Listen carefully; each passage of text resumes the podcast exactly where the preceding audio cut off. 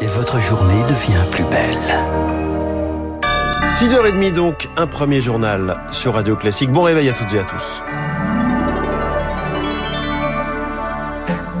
La matinale de Radio Classique avec François Geffrier. 6h30, c'est l'essentiel avec vous, Charles Bonner. L'essentiel qui commence ce matin avec des référendums au score soviétique. Sans surprise, le oui l'emporte dans les scrutins organisés dans quatre régions d'Ukraine pour une annexion à la Russie. Environ 90% selon les résultats annoncés par les autorités pro-russes. Référendum qualifié de mascarade par la France et qui marque une nouvelle escalade dans le conflit selon Florent Parmentier, professeur à Sciences Po et spécialiste de la Russie. Ça ne veut pas dire à court terme de bombardement nucléaire, mais en tout cas, euh, l'escalade est un moyen de marquer sa résolution, à mettre le prix qu'il faudra pour ne pas sortir perdant de ce conflit. Ça dit en substance aux Ukrainiens, je reconnais que ces territoires font partie du territoire intégral de la Russie. Toute atteinte aux intérêts vitaux de la Russie expose au plus grave bombardement adverse. Il y a cette idée selon laquelle on a parlé des bombardements partout en Ukraine, mais on n'a pas parlé des bombardements qui ont lieu depuis 2014 dans le Donbass, qui ont donné euh, lieu à des pertes à la fois euh, des soldats russes, des soldats euh, ukrainiens et puis aussi des civils qui étaient dans le territoire occupé par la Russie. Florent Parmentier jouant par Marc Tédé, les Nations Unies dénoncent ces scrutins et soutiennent l'intégrité de l'Ukraine dans ses frontières reconnues. La tension monte également en mer Baltique.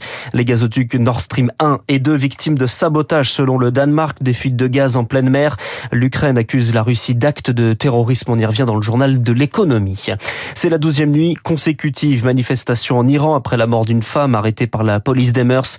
Environ 60 personnes sont mortes. La fille de l'ancien président Rafsanjani arrêtée. Quelques perturbations à prévoir demain dans les transports parisiens à cause d'une grève. mouvement intersyndical pour des augmentations de salaire. Les prévisions de la SNCF seront connues aujourd'hui pour la RATP. Les lignes de métro sont épargnées.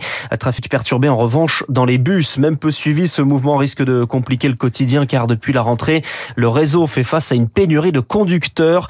Le réseau Optil qui regroupe Keolis, Transdev ou Lacroix encore des centaines de postes à pourvoir.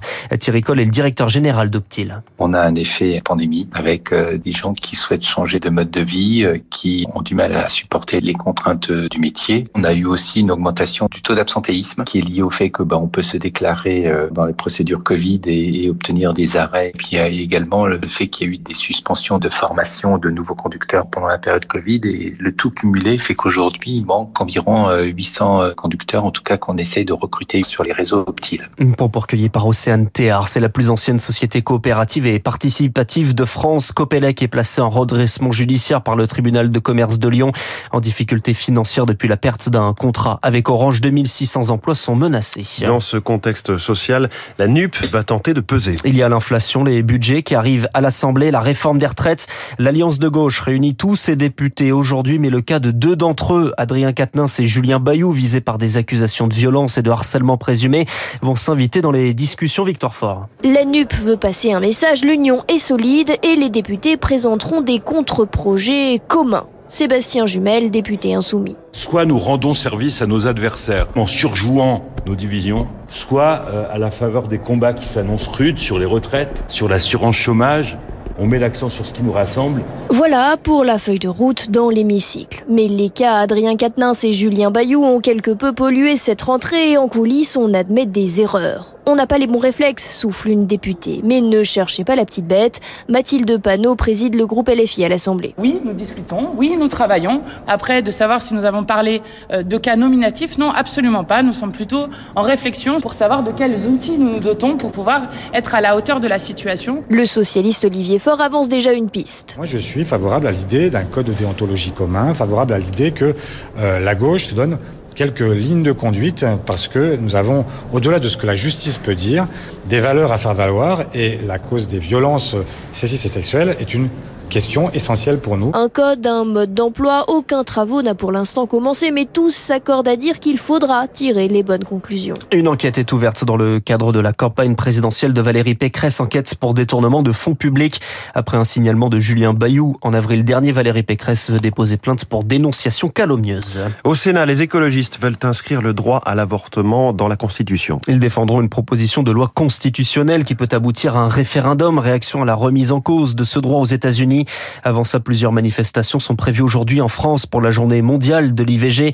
Ces interruptions volontaires de grossesse qui sont stables en France en environ 220 000 par an.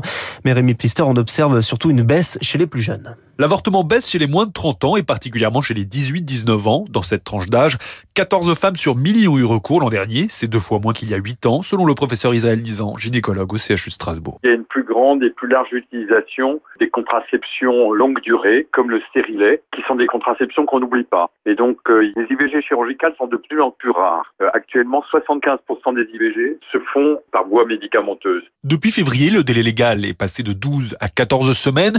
Une avancée majeure pour la gynécologue Sophie Godu, présidente de Revo, un réseau d'accès à l'IVG. Mais en parallèle, dans certaines petites villes qui ne disposent pas de CHU, l'accès à l'avortement devient de plus en plus compliqué. Les petites maternités ont fermé et de facto, les centres d'IVG qui étaient adossés ont fermé aussi. Quand il y a une petite activité d'IVG, c'est noyé dans l'activité générale d'un service de gynécologie obstétrique. Nous n'avons pas de mal à trouver des médecins, mais dans la majorité des hôpitaux de France et de Navarre, on ne peut leur proposer que des postes extrêmement mal payés. C'est un vrai problème. De même que ce que touche un hôpital, quand il prend en charge une patiente en demande d'IVG, c'est très inférieur à l'argent que ça lui coûte. Pour contrer les déserts médicaux, un décret va être publié dans les prochaines semaines. Il autorisera les sages-femmes à pratiquer l'avortement médicamenteux, mais aussi chirurgical après avoir passé une formation. Le décryptage de Rémi Pfister et puis du sport. Pour terminer du football, les matchs de gala hier à Paris au Parc des Princes. Le Brésil affrontait en amical la Tunisie. Score final 5-1. Et la fête gâchée après des sifflets sur l'hymne brésilien et des jets de bananes contre l'attaquant de la sélection brésilienne Richard Lisson lors de son but. Merci Charles Bonner. C'était votre journal de 6h30. Il est 6h36 et dans quelques secondes...